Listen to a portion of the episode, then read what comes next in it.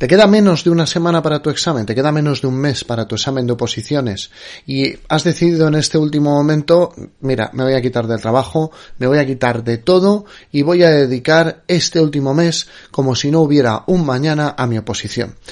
Puede que estés pensando que estás haciendo lo correcto, pero la realidad no es así y te voy a contar en este episodio las desventajas de dedicarte el último mes a empollar como si no hubiera mañana. Y sí, he dicho la palabra, a empollar. Así que sin más, vamos a ir empezando.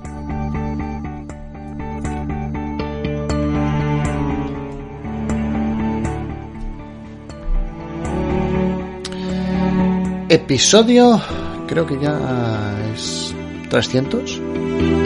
Sí, 300,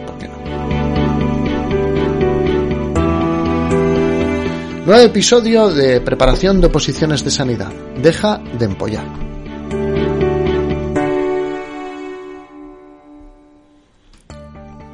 Bienvenidos un día más, un episodio más a este canal, a este podcast, donde tratamos temas, problemas de enfermería. Ya llevo 300 episodios, voy a ir quitando esa introducción. Ya sabéis que aquí hablamos de oposiciones, especialmente oposiciones sanitarias. En el episodio de hoy vamos a tratar un fenómeno muy frecuente. Es la última semana o el último mes de una oposición y muchos opositores se dedican al noble arte de empollar. Ese arte de dejarlo todo, hacer unos maratones de estudio increíbles y con eso tener la fe de que esto va a salir bien. Bueno, pues en el episodio de hoy vamos a ver en qué consiste empollar y por qué, os voy a argumentar, por qué es algo totalmente desaconsejado. Es muy sencillo. Es muy sencillo. Empollar consiste en intentar meter toda la información que se pueda en el menor espacio de tiempo o en, el menor paréntesis de tiempo posible. ¿Cómo se hace? Bueno, pues si algo se caracteriza en Pollar es estudiar sin método, sin medida, sin ningún tipo de mm, posibilidad de que nos quede algo reseñable en la memoria. Podemos eh, decir así en principio que es muy mala decisión en muchísimos niveles. Es una decisión horrible, de las peores que podemos tomar si lo que deseamos de verdad es sacar la plaza. Otra cosa es que deseamos que tengamos otros beneficios asociados, ¿no? Pero si lo que realmente deseamos es sacar una plaza, empollar es prácticamente lo contrario a lo que deberíamos de hacer. ¿Por qué hemos llegado aquí? Bueno, a nadie le voy a engañar. ¿eh? En primer lugar, por procrastinar. Hace algún episodio creo que hablaba de, de em, vamos a ir dejando cuando llegue el momento de ese, ese opositor que empieza a largo plazo pero empieza flojo, ya me pondré en serio, ya empezaré cuando vea yo que es el momento, es que yo sin presión no estudio bien. Bueno, pues se llega a empollar por irlo dejando y soltando la patada adelante. Ya me pondré yo en otro momento, ya será otro momento el adecuado para que me ponga a estudiar. Bien, si estás empollando, si tú estás escuchando este episodio y has, sacado unos minutos de tu ajetreada agenda de 16 horas de estudio dos semanas antes de tu OP, si está, no, no sé si estás pillando mi ironía, si estás empollando, perdona que te diga, esto te lo has buscado tú. Esto te está pasando porque lo has dejado para el final. Eso ya lo sabes para otra vez. Y digo que es bastante probable que haya otra vez en la cual te enfrentes a una oposición. Porque, querido compañero, compañera, colega de profesión o sanitario en general u opositor en general, este no es el camino. Pensemos un poco más. Aquí se llega también porque se considera que con esto es suficiente. Se considera que te pegas una paliza, que te la pegas el último mes, que te la pegas los últimos 15 días y con eso puedes lograrlo, ¿verdad? ¿Verdad que sí? Porque no hay nadie que se haya puesto a estudiar antes. Hay gente que lleva 6, 7 meses y tú en el último mes le vas a pegar una pasada. Porque eres la luz que nos alumbras a todos. Hace mucho tiempo yo contaba una anécdota y, esta anécdota, por favor, que nadie se la tome a mal. ¿no?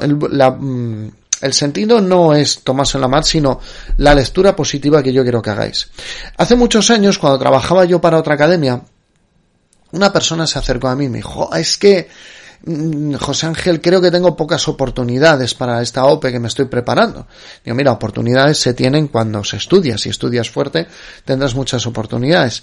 Dice, ya, pero es que las otras personas, eh, especialmente aquellos que tienen muchos puntos, bueno, no voy a decir la comunidad autónoma, sobre todo porque no, no piensen que es algo negativo contra la comunidad autónoma, no es nada en contra de ellos, sino que realmente dije, mira, esta comunidad autónoma hace dos años ha pasado por un proceso de consolidación. Es decir, a mucha gente se les ha hecho un examen muy fácil y con el tiempo trabajado han conseguido sacar plaza.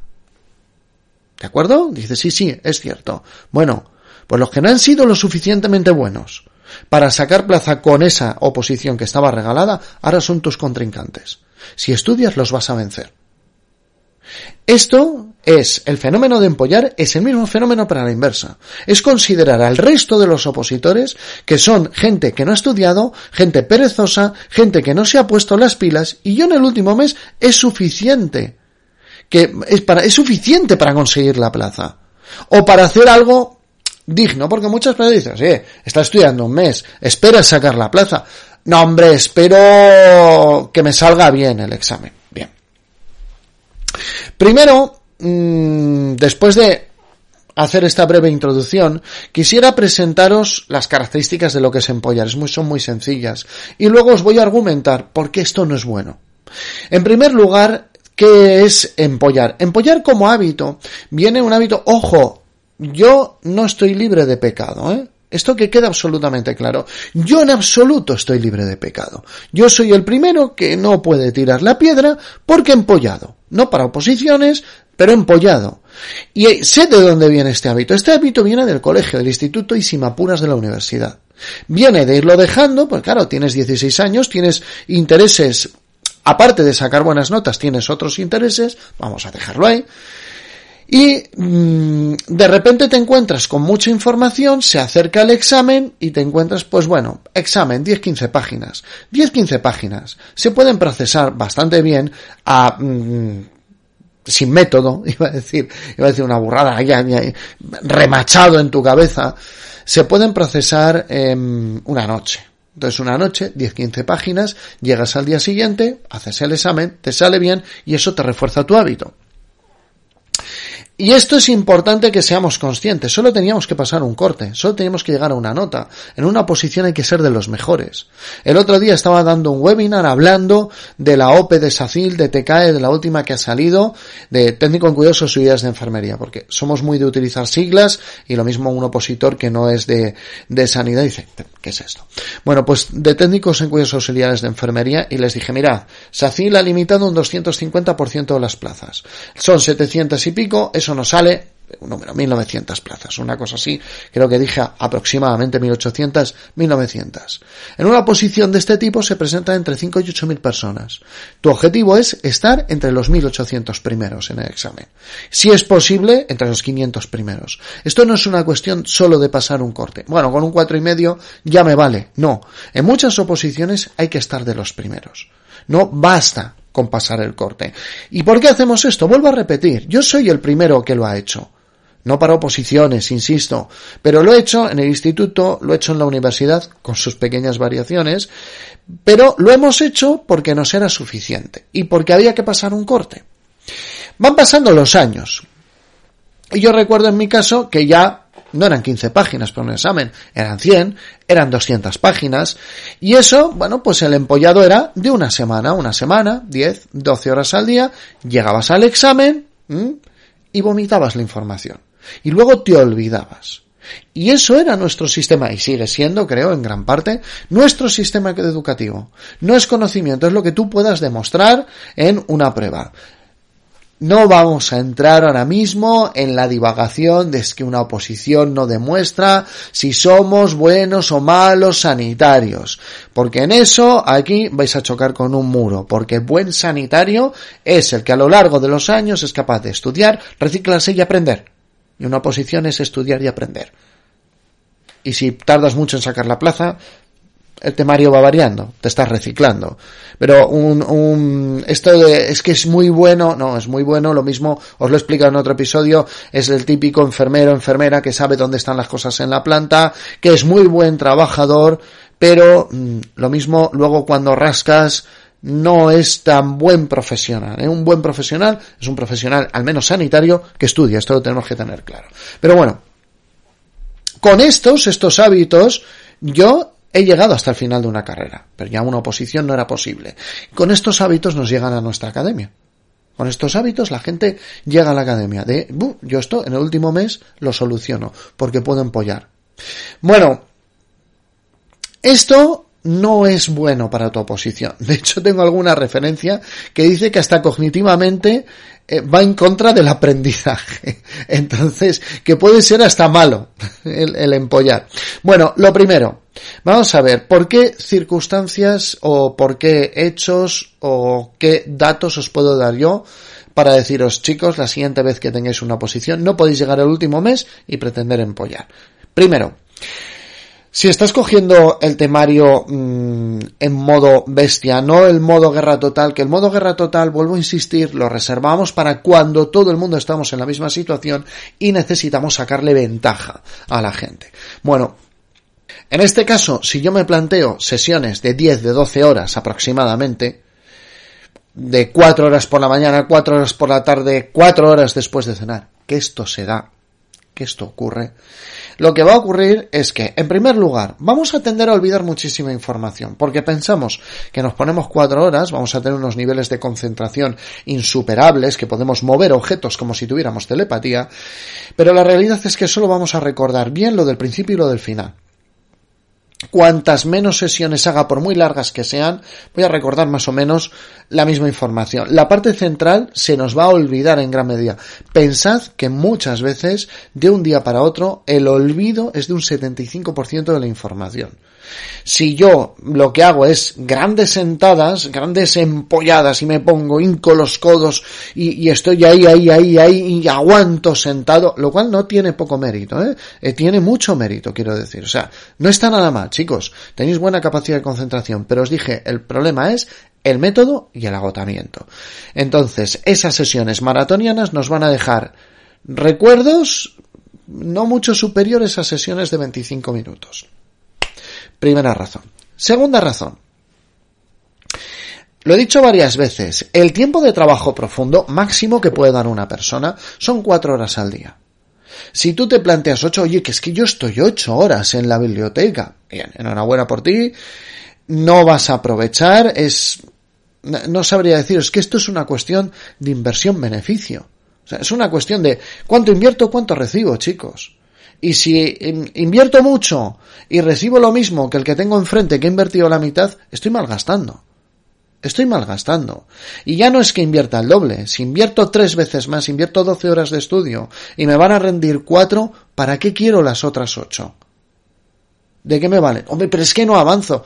Es un falso avance.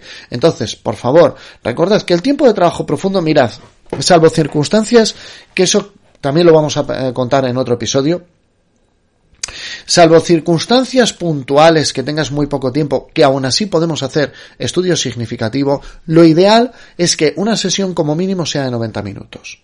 Eso es lo ideal. Es el tiempo en el que podemos entrar en foco, o entrar en flow, que hablaré de ello en unos episodios, tener un buen nivel de concentración, desempeñar bien nuestros métodos de estudio y salir de ese momento de flujo, de flow, de una manera adecuada y que el cerebro pueda asimilar todo esto. Bien. El máximo son cuatro horas de trabajo profundo. Entonces, más de eso va a ser aumentar el cortisol por estrés, aumentar la fatiga, disminuir las capacidades del cerebro de evocar y además utilizar probablemente metodología que no nos va a hacer eh, metodología pseudo trabajo. Os lo he dicho varias veces. Pseudo trabajo. Escribo mucho, subrayo mucho, hago muchos dibujos, pero es que al final el día del examen va a ser un test y el día de ese test lo importante es que te pongan una pregunta y sepas encontrar en tu cabeza los recuerdos, el aprendizaje para responderla adecuadamente. Bien, seguimos. Ya os he dado dos razones. Tercera, acción, eh, tercera razón. Normalmente cuando una persona se pone a empollar, lo que hace es inco los codos y empiezo a devorar apuntes. Devorar apuntes implica leer, subrayar, tal vez releer y tirar para adelante porque tenemos poco tiempo. Leer, subrayar, releer y tirar para adelante que tenemos poco tiempo. Eso es un estudio muy poco activo. El estudio activo es un estudio en el que como mínimo, tú generas materiales para luego intentar reproducir de memoria. Tú generas mm, esquemas que luego intentas reproducir. Pero tienes que generar cosas, generas preguntas y haces el material más tuyo. No es yo llego, me lo leo, me lo subrayo, me lo vuelvo a leer, me lo vuelvo a subrayar, intento decirlo de memoria y pasa para adelante, que hay poco tiempo. Eso no es adecuado, es un estudio demasiado pasivo. De hecho, es más, tú empiezas a fuego desde la primera página porque crees que es lo que tienes que hacer. Pero en la realidad, los estudiantes que se preparan con nosotros, muchas veces les llamamos a, señores, lo primero que hay que hacer es escanear el texto. Es un vistazo rápido, una búsqueda, no empiezo a leer, no, empiezo a buscar cosas, luego ya sí leo, lo acompaño de un vídeo, pero no empiezo leyendo. En una empollada tú te pones rápidamente a leer, te pones rápidamente a subrayar y no estás haciendo estudio activo. Segundo, otro, otro problema metodológico. No estás haciendo dentro de ese estudio activo una tarea muy importante, que es el active recall.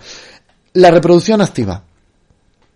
De vez en cuando, cuando uno está memorizando cosas, está o está aprendiendo cosas y las quiere memorizar, debe coger un trozo pequeño de información o sea, debe coger el trozo que va a memorizar, cerras los apuntes y repetirlo en su cabeza.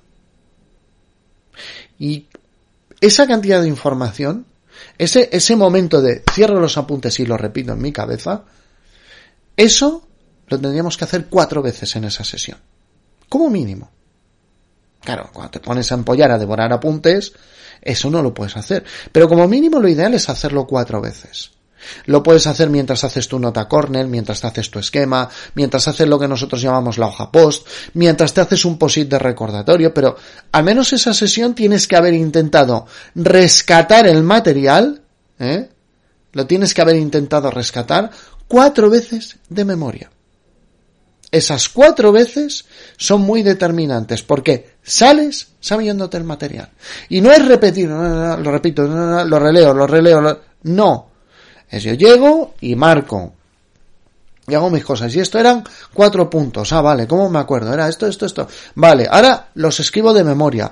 O los hago en una nota Cornell. Y luego otras dos o tres veces más. En la misma sesión tapo la respuesta de la nota Cornell o hago mi tarjeta de estudio. Al final son que tú tengas un estímulo que te, te diga, oye, qué es, cuál es esta información y sobre ese estímulo tú puedas emitir una respuesta y que sea correcta. Con todo esto, ya creo que vamos, vamos bien de tiempo, ¿eh? deberíamos, quiero, vamos, no, quiero estar en, en mis 20 minutos habitualmente. Bueno, pues este episodio tiene una intencionalidad muy clara, va a todos aquellos que este mes eh, os habéis encerrado, porque no lo habéis hecho antes y no había que encerrarse antes, os habéis encerrado y después de eso, mm, el examen, muchos, ojalá no todos, pero muchos, el examen no va a salir bien. Y diréis, joco lo que me he esforzado. Pues siento decirte, te has esforzado mal.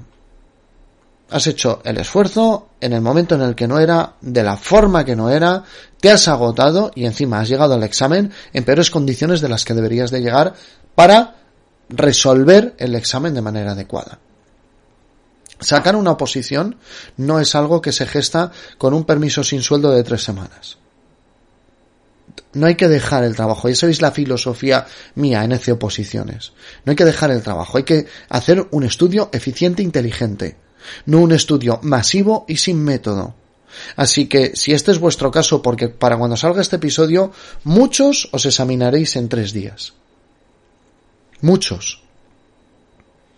Leedlo, no es el momento ya de recapitular. Tú dices, hombre, haberme avisado antes. Tenías 300 episodios antes de este avisándote de estas cosas, así que a mí no me cuentes historias. Pero al menos que tengas un punto de reflexión para que cuando ocurra, cuando la siguiente vez te enfrentes a una oposición, digas, Lo mismo me tengo que poner 6-7 meses antes. Y ya veremos, pero le saco un par de horas todos los días. Espero que este episodio os valga, ya sabéis, como siempre. Si este episodio os recuerda a alguien, este especialmente os recuerda a alguien, compartidlo, enviádselo. Porque creo que le puede venir muy bien. Y si penséis que esto os aporta valor, ya sabéis, un poquito de feedback positivo, valoración de 5 estrellas en iTunes, eh, en, Apple Podcast, quiero decir, eh, me gusta en iVoox, corazoncito en Spotify o al revés, mm, todo lo que queráis, manita arriba en YouTube, todo lo que os dé la gana. Eh, o me gusta en, Instagram, que intentaremos también sacar esto en la mayor cantidad de redes sociales posibles. Por lo demás, nos vemos en el siguiente episodio. No os entretengo más. Muchas gracias por estar ahí. Hasta el siguiente.